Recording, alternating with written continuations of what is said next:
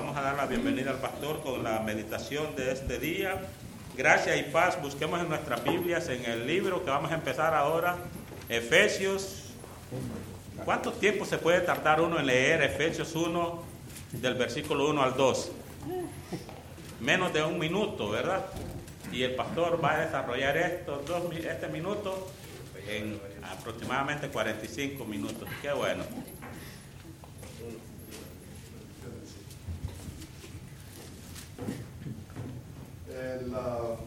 Leí esta semana que uh, uh, Juan Calvino uh, hizo un estudio de Efesios y duró 43 sermones.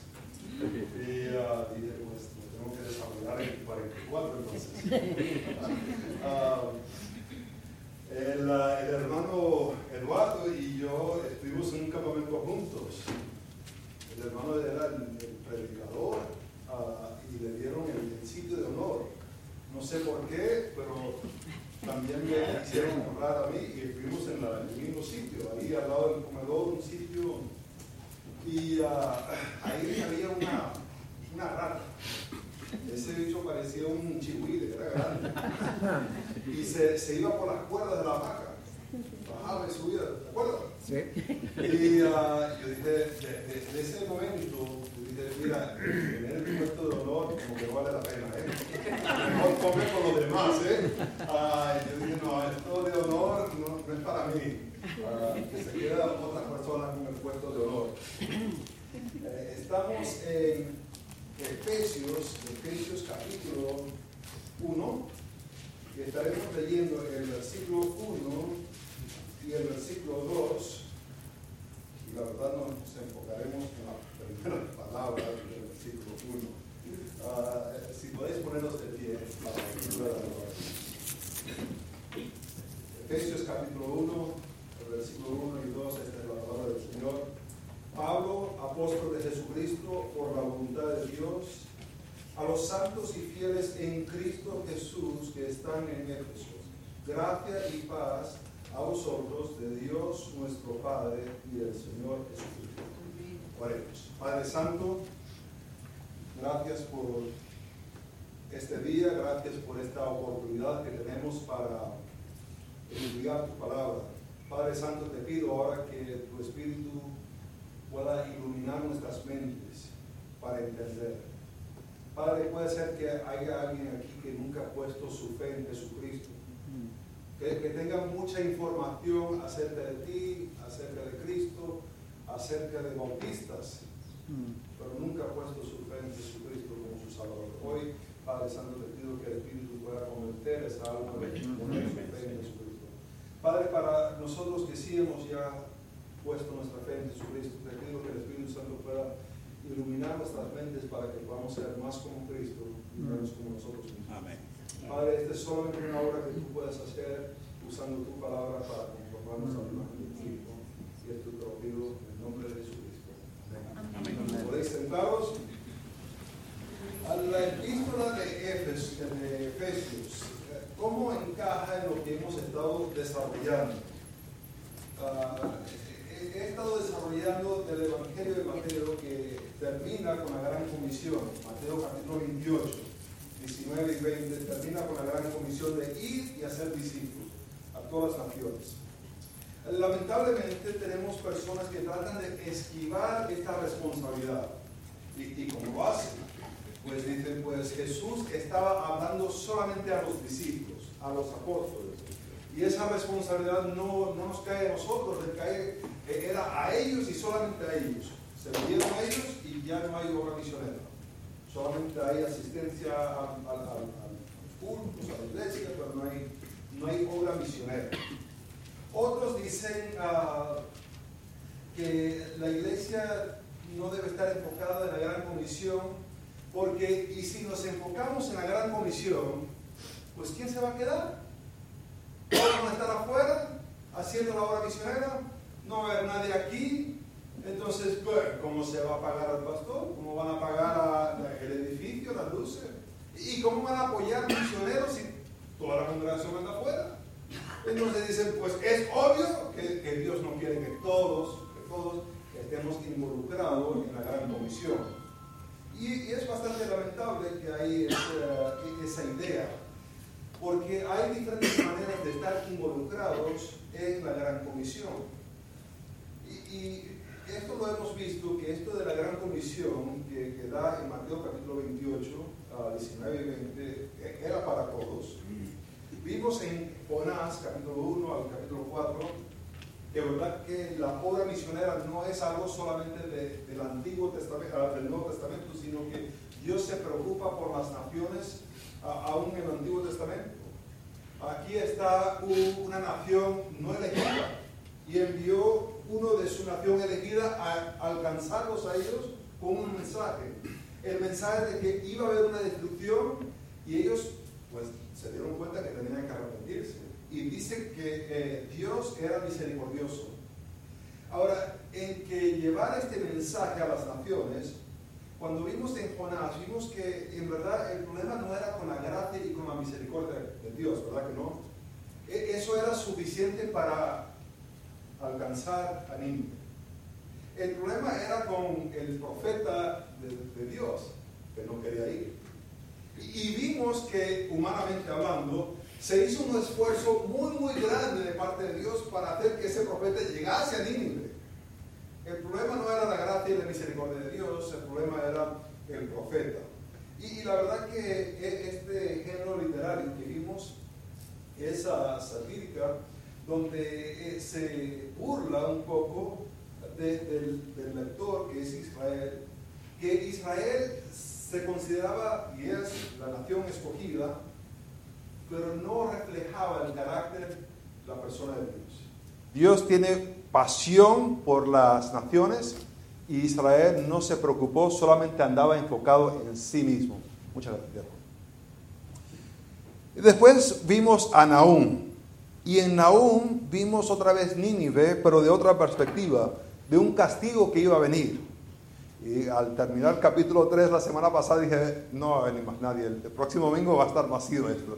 Es impresionante que regresaron, uh, porque era tan pésimo, tan pésimo. Un castigo que iba a venir de parte de, de Dios. Y, y, vimos que Dios iba a castigar, Dios castiga a los malvados. Y el mensaje que, que nos da Nahum es que ya que Dios va a castigar a los malvados, a los pecadores, tenemos la necesidad de compartir un, mensaje de salvación, un mensaje donde hay que humillarse para buscar refugio en Dios. Capítulo 1, versículo 7. Ah, deberíamos, deberíamos compartir el Evangelio con los que ah, Dios nos da la oportunidad y eso trae gloria a Dios por medio de actuar como Dios, mostrando misericordia. Ahora, ah, ¿cómo es que la carta de Efesios encaja con lo que hemos visto? Eh, eh, en el desarrollo de que Dios ama al mundo, en que Dios va a castigar al pecador, en que hay un mensaje salvífico que puede salvar a cualquier persona que pone su fe en Jesucristo. ¿Cómo encaja ahora Efesios en esto? Y para eh, responder esa pregunta tenemos que hacernos la, pregunta, otra pregunta. Ah, ¿Por qué existe misiones? ¿Por qué existe la gran comisión? ¿Por qué hay la necesidad de la obra misionera? Y la respuesta es, misiones existe porque ah, hay sitios en el mundo donde no hay personas adorando y glorificando a Dios. Las misiones existen porque hay sitios en el mundo donde no hay personas adorando y glorificando a Dios. E, esta definición es, es muy específico. Porque la obra misionera no es de una nación rica para ayudar a naciones pobres a ser ricos. E, e, eso no es la, obra misionera. La obra misionera no es eh, una nación educada ir a una nación analfabeto y enseñarles a, leer, enseñarles matemáticas, etc. Tampoco no es. No, no, digo que no sea bueno ayudar a naciones pobres, no digo que no sea bueno ayudar en la educación, pero esa no es la misión de la iglesia, para nada. Ah, no es el ayudar en, ah, socialmente, ayudar en, cuestiones de, justicia y ayudar en estas cosas, aunque se necesita, no digo que no, pero la obra de la iglesia, la misión de la iglesia no encaja en eso.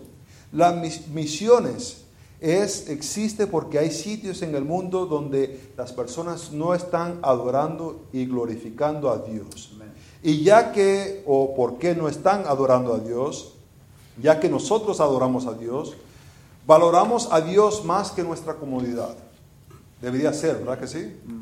Adoramos a Dios más que nuestra comunidad, por tanto vamos.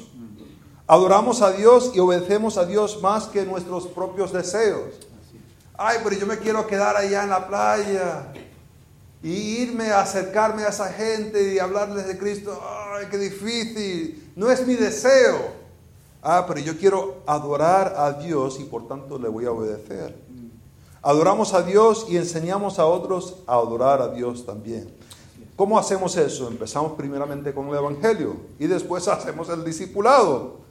Amamos a Dios y por tanto amamos lo que Dios ama. ¿Y qué es lo que Dios ama? Pues Juan 3:16 nos dice que ama.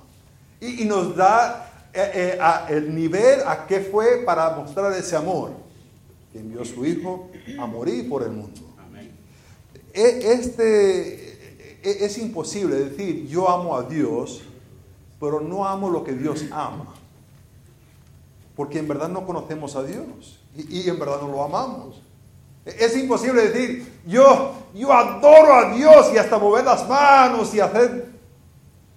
Pero no involucrarse en la obra misionera es embuste, es mentira. Porque y si vamos a amar a Dios, tenemos que amar lo que Dios ama. Ah, el autor John Piper, pastor John Piper, escribió un libro que se llama Alegres en las Naciones y tenía él una idea que escribió un teólogo, John uh, Stott, que él escribió, dijo, el motivo más alto para la obra misionera ni es la obediencia a la gran comisión, que es importante, ni amor para los pecadores que están separados y pereciendo, que es un motivo fuerte, especialmente contemplando la ira de Dios, pero es el celo, el celo apasionado para la gloria de Jesucristo y su gloria. ¿Qué es la motivación para la obra misionera? No es la necesidad, ni siquiera es la obediencia a la gran comisión, sino es el querer glorificar a Dios con nuestra vida. Lo que nos impulsa a ir es el obedecer a Dios. Ahora, mirando esto, uno dice, bueno, y, entonces, ¿cómo, ¿cómo, encaja, ¿cómo encaja Efesios en este esquema? Efesios es el resultado de la obra misionera. Tenemos una carta, tenemos una carta a estos hermanos porque una iglesia en Antioquía envió a Pablo y Pablo pasó tiempo en, en Éfeso. Y no solamente que pasó tiempo en Éfeso, pero después se reunió otra vez con ellos y también les escribió esta carta. Tenemos esto porque inició con una obra misionera. Y, tenemos nosotros el provecho de esto. Ahora, esto ya encaja en la parte discipulado. La primera parte lo podemos leer en en hechos de cómo llegaron allá y evangelizaron. Esta parte ahora es la parte de discipulado, de tratar de hacerlos fuertes, maduros en la fe. Ahora, lo que vamos a estar mirando ahora en versículo 1, entonces ya, ya nos estamos ubicando, dónde hemos encajado terminando con Mateo, dónde encaja Jonás, dónde encaja Nahum, en, en, el esquema que vamos de ir a todo el mundo y hacer discípulos. Y ahora estamos mirando a Efesios, por ese lentes, por, por decir que este es un cumplimiento, este es el, eh, el trabajo, por decir, final de una obra misionera, que es lo que queremos mirar. Entonces, empezamos. Uh, capítulo 1, versículo 1, Pablo. Ahora, la carta empieza de una manera que suele empezar las cartas, donde hay la introducción. Y la introducción nos da es Pablo. Cuando miramos a Jonás, la verdad que no había muchos versículos donde menciona solamente otro pasaje en Segunda de Reyes. Nahum, pues no teníamos nada para estudiar a Nahum.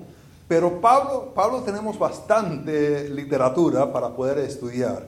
Y lo que quiero es más o menos solamente dar un pequeño resumen de su vida para que al estar leyendo lo que presenta aquí en esta carta, podemos estar todos ah, usando el mismo diccionario, podemos estar usando las mismas historias para que todos estemos en la misma página. No vaya a ser que yo digo Pablo y estoy pensando en otro Pablo por allá, el vecino, yo qué sé. ¿Quién es este Pablo? Pues la juventud de Pablo la vemos en, en Hechos capítulo 22, versículo 3. Pablo está cumpliendo unos votos de ir a Jerusalén. Eh, quiere cumplir sus votos, ir a Jerusalén, y eso que él va para Jerusalén, se armó un alboroto, un alboroto bien grande. Eh, dijeron que él estaba blasfemando el templo porque había traído un gentil a entrar al templo en, el lugar santo adentro, donde solamente los judíos tenían que entrar. Y en esto, eh, el alboroto que se formó, vino un soldado romano y lo agarró y lo estaban protegiendo. Pensaban él, ellos que eran un egipcio que estaba tratando de hacer un, ah, un cambio de gobierno y, él les habla en griego. Y, dice en Hechos capítulo 21, versículo 37, que le habla el comandante en griego y, él sorprendido que puede hablar en griego. Ah, y, esto es beneficioso saber que el hombre puede hablar en griego, porque ah, los manuscritos que hemos visto, los, más tempranos de la carta de Efesios, están todos escritos en, en griego y él puede hablar. Dice en Hechos 21, 39 y Hechos 22, 3, que Pablo es de un tal Tarso eh, de uh, Cilicia.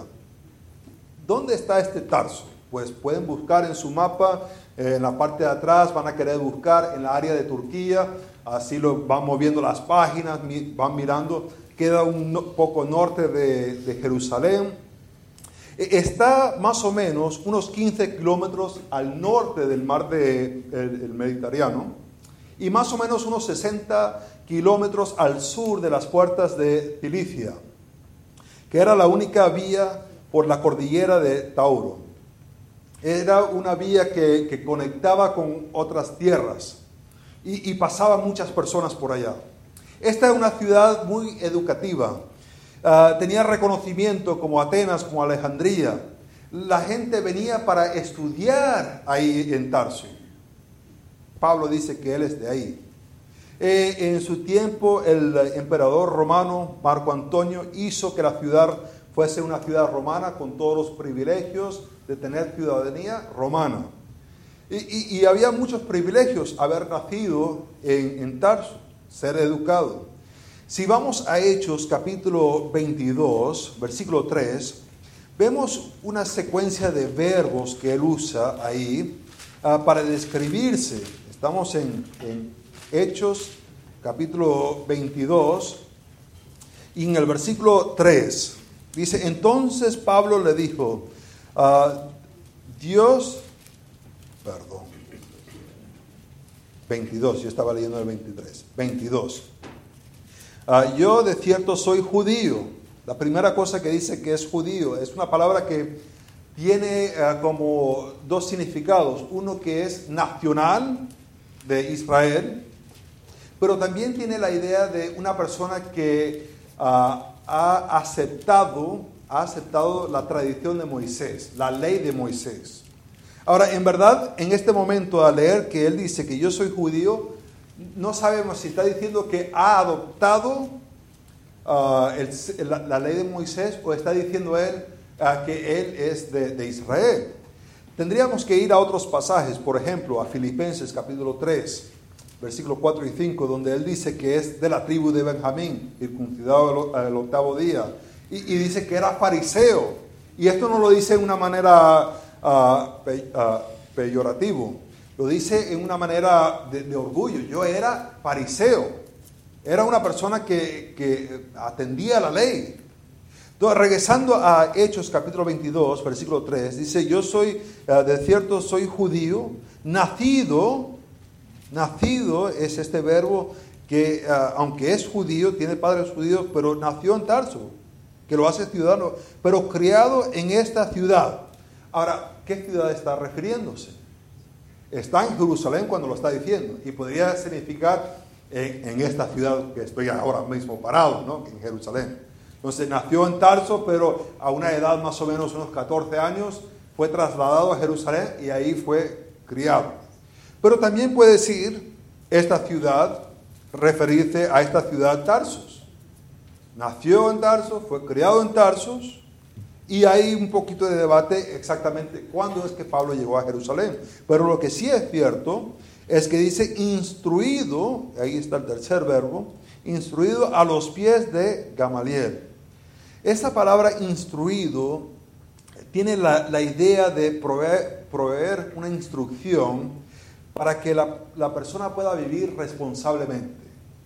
Es instruir la persona para que pueda vivir Ah, responsablemente, el saber cómo vivir adecuadamente.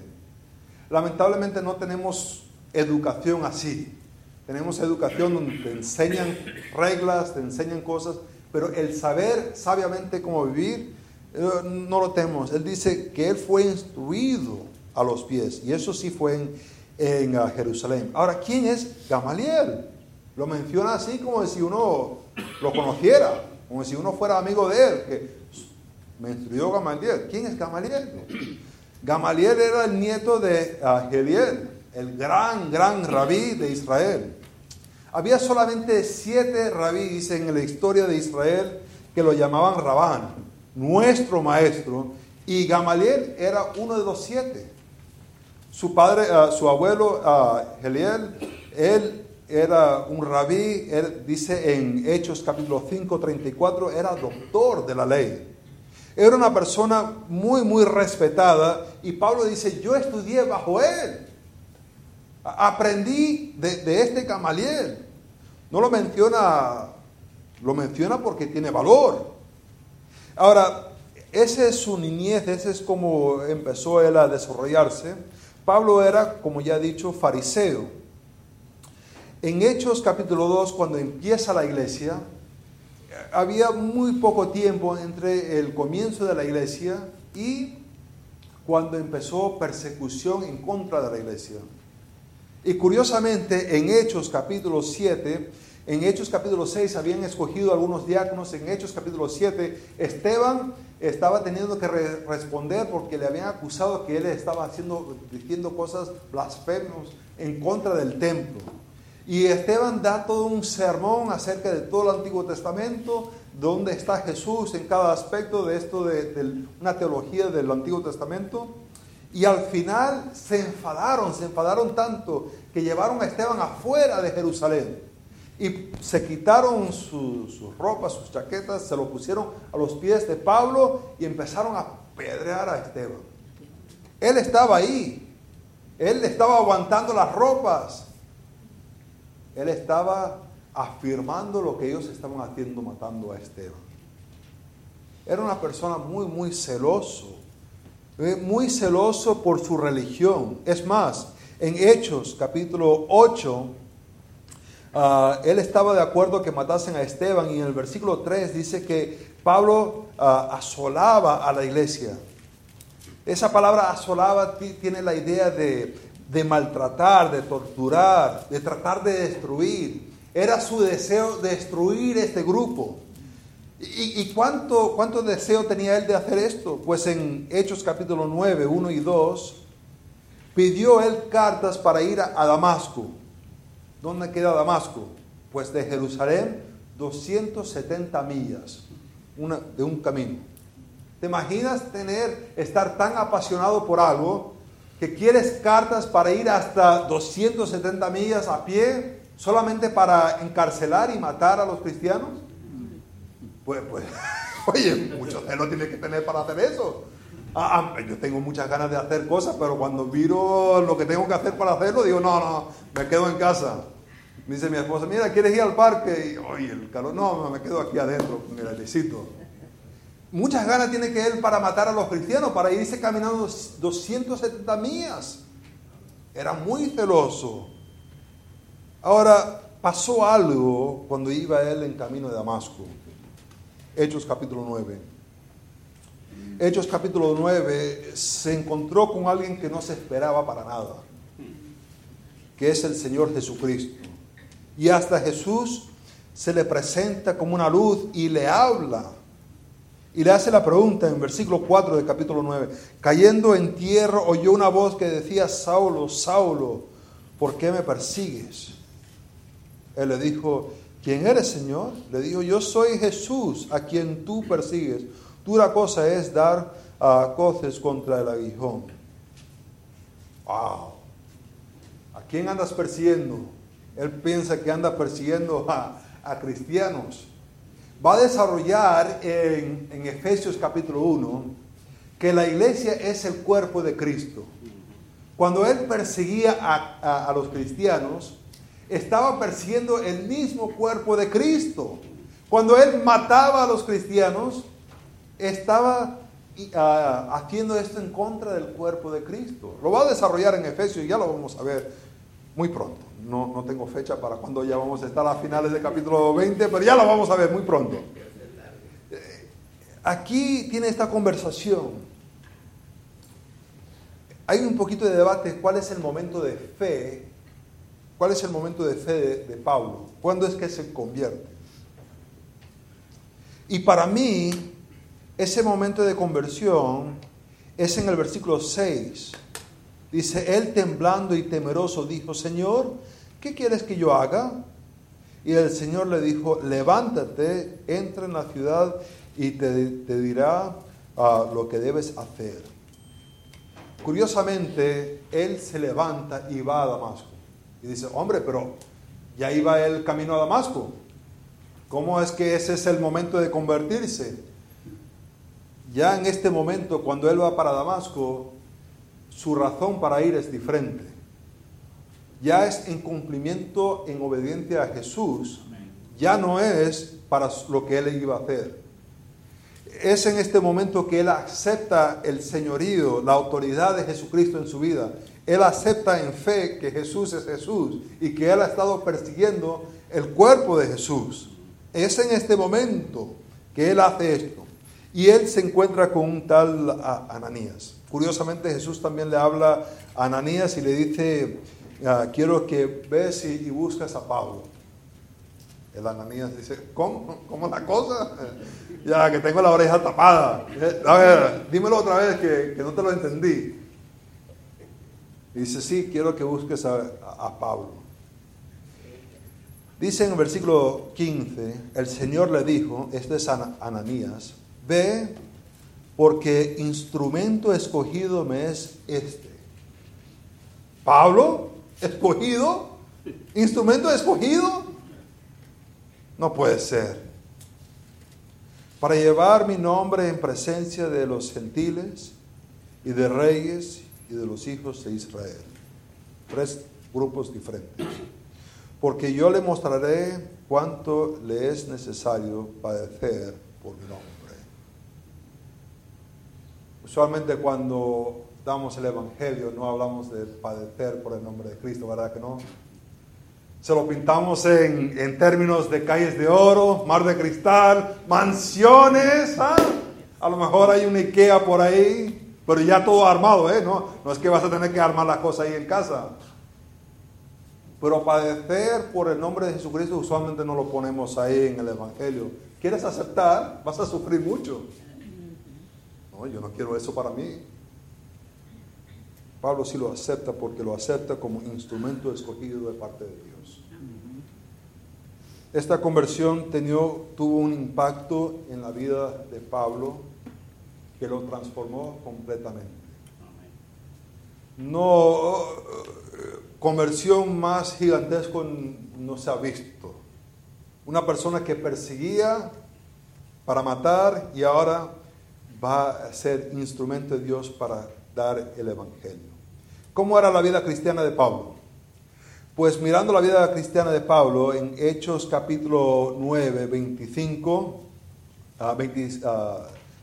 26 en adelante, dice ah, que e, él, se emocionó mucho. Empezó él a predicar el Evangelio y, la, gente eh, se, empezó a asustar. Uh, Puede ser que en esta temporada es que él fue para el desierto y, estuvo ahí en presencia de Jesús, es donde aprendió las cosas. No se sabe exactamente, hay diferentes ideas, pero él regresa ahí a Damasco y empieza a predicar y lo quieren matar. Es más, algunos de los discípulos en la noche lo tuvieron que bajar por una, ah, una canasta, lo bajaron fuera del muro y tuvo que él salir corriendo para Jerusalén. Dice que fue a Jerusalén. Y eso lo vemos en el versículo 26 hasta versículo 30. Ah, nadie quería hablar con él.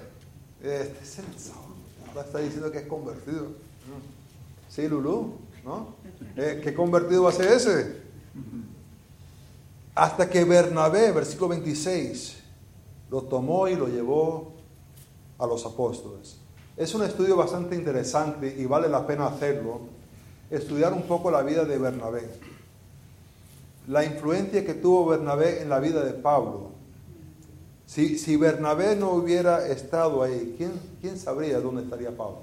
Porque ya vamos a ver que Bernabé tiene otro rol en, la vida de Pablo. trató de predicar Pablo ahí en Jerusalén, pero también lo quería matar. Y por fin le compraron un ticket para el bus a Tarso y lo enviaron a, sus padres allá en Tarso. Dice en el versículo 30 que lo enviaron a Tarso y ahí se quedó. De ahí no sabemos más nada de, Pablo. La narración cambia.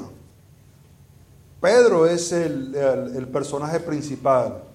Vemos que él tiene una visión, vemos que él tiene unas personas que vienen de, de, Cornelio, que, vienen a él, tiene esta visión de donde baja la manta y está todos los animales inmundos y Jesús le dice, come. Y, y Pablo, no sabemos nada de Pablo, Pablo está en la casa, Está comiendo, no sé qué está comiendo, está comiendo algo. Pero no está en Jerusalén, no está involucrado en el ministerio. Hasta que nos saltamos capítulo 11, empieza a ver, empieza a ver ah, un movimiento en el, ah, del Espíritu en Antioquía. Lo vemos en capítulo 11, casi al final. Y, decide 19 hasta, hasta versículo 30. Decide la iglesia en Jerusalén enviar a Bernabé a, a, a, ver qué está pasando. Bernabé llega a Antioquía y ve lo que está ocurriendo y dice, yo necesito a Pablo. Esto yo no lo puedo hacer solo. Sube él para Tarso, de, Antioquía a Tarso, y se encuentra, ¿cómo lo encontró? No sé, si lo buscó en la guía telefónica, no sé cómo lo hizo, lo buscó por Google, no sé. Pero ahí lo, lo, encontró ahí en el Facebook, y, donde se había hecho una, un selfie, y, y, ahí lo encontró. Y, y le dice, mira, te necesito en Antioquía. Pablo dice que sí. Y Pablo se va. Nos dice que el texto, que estaban ellos ahí un año, un año con los hermanos en Antioquía. Increíble. ¿Quién, tiene esa? Te invitan a ir a un sitio y te vas a quedar todo un año para enseñarles. Lo hace Pablo. Dice en capítulo 13, versículo 1, entonces, ah, había entonces eh, en la iglesia que estaba en Antioquía profetas y maestros, Bernabé, Simón, el que llamaban Níger, Lucio de Cirene, Manaén, el que había criado junto con Herodes, el tetraca, y Saulo. Mientras estos, ah, ministrando estos al Señor y ayunando, ah, dijo el Espíritu Santo, apartadme a Bernabé y a Saulo para la obra que ah, los he llamado. Entonces, habiendo ayunando y orando, les impusieron las manos y lo despidieron. Le impusieron manos. Oye, ¿de qué tamaño tendría que ser esa iglesia para imponerles manos a esta gente y enviarlo? Deberían ser una iglesia de esas enormes, donde tienen como 40 pastores. Y a lo mejor Bernabé y Pablo eran como los pastores de niños, ¿sabes? Esos que son, ah, que se contratan así y, lo despides así. Debieron tener un pastor así principal, así grande, que era famosísimo. Y, pues Bernabé y Pablo eran así como los... Y pues se, decidieron a, echarlo fuera. No, parece que el ministerio tenía un año. ¿Y qué tamaño era la iglesia? No sabemos. Puede ser así, de, este tamaño. Pero había personas que estaban involucradas en el ministerio y decidieron obedecer al Señor y imponer las manos, las manos para enviarlos como misioneros. Hermanos, no se puede estimar el resultado para la causa de Cristo que esta obediencia tuvo. Todos nosotros estamos aquí, efecto a esta iglesia obedeciendo, y Bernabé y Saulo yendo. Todos nosotros somos impactados porque esta pequeña iglesia decidió obedecer a Dios y porque Bernabé y Pablo decidieron obedecer el llamado de ir. No podemos estimar el valor que tiene esto. Alrededor del mundo, esta pequeña obediencia. Me pongo a pensar en nuestra iglesia. ¿Qué valor podría tener si decidiésemos obedecer a Dios? De enviar, de la iglesia querer enviar y de las personas decir, heme aquí, envíame a mí.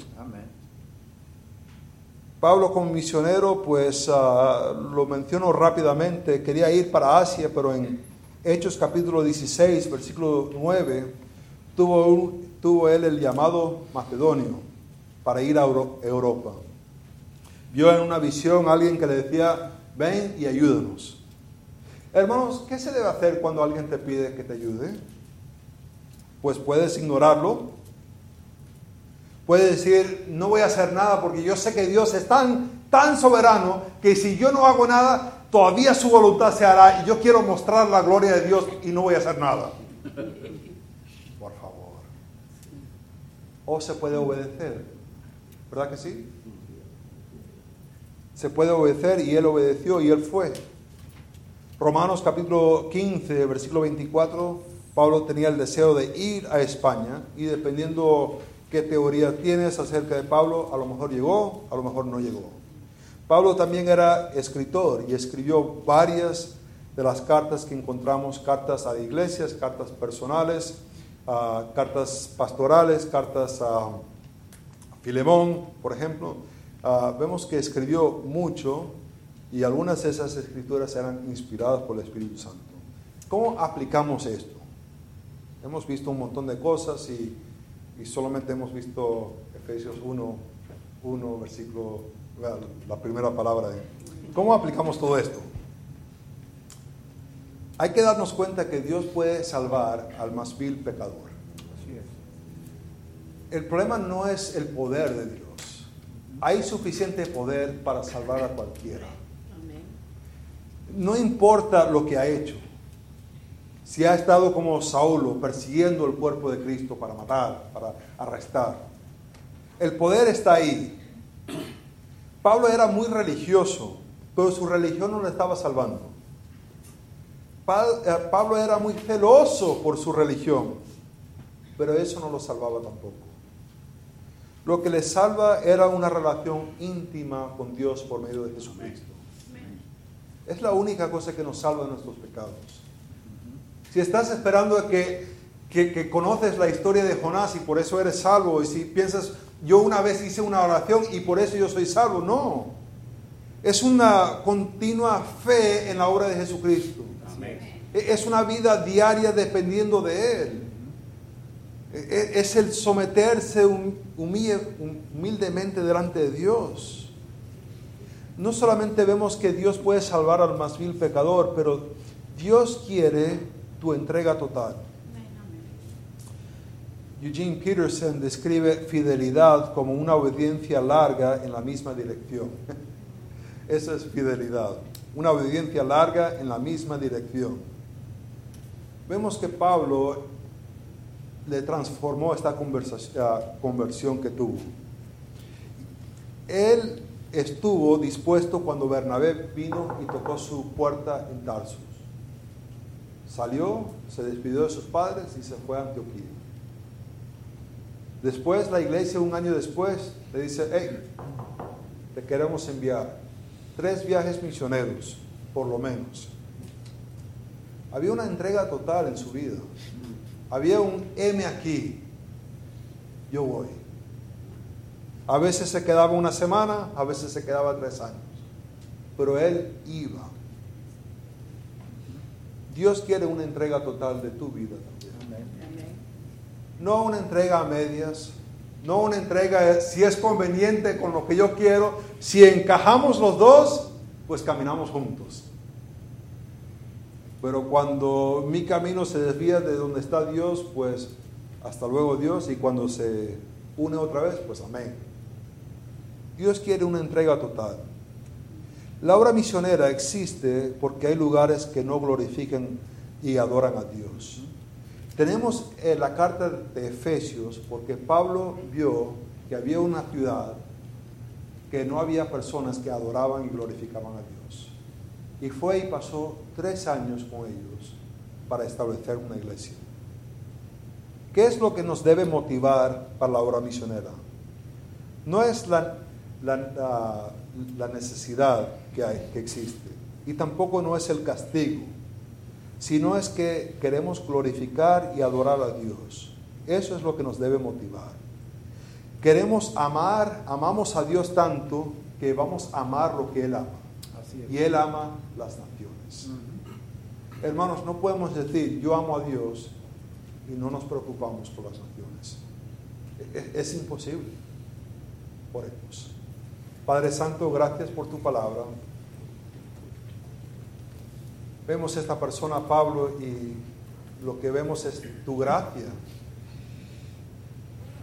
Padre, gracias que tú usas instrumentos para tu honra y tu gloria. Padre, te pido que tú nos puedas usar a nosotros, tus instrumentos, para que las naciones ah, puedan acercarse a ti. Padre, hay tanta necesidad aquí en Houston y alrededor del mundo. Y ayúdanos a enfocarnos en ti para hacer esa obra. En el nombre de Cristo lo pido.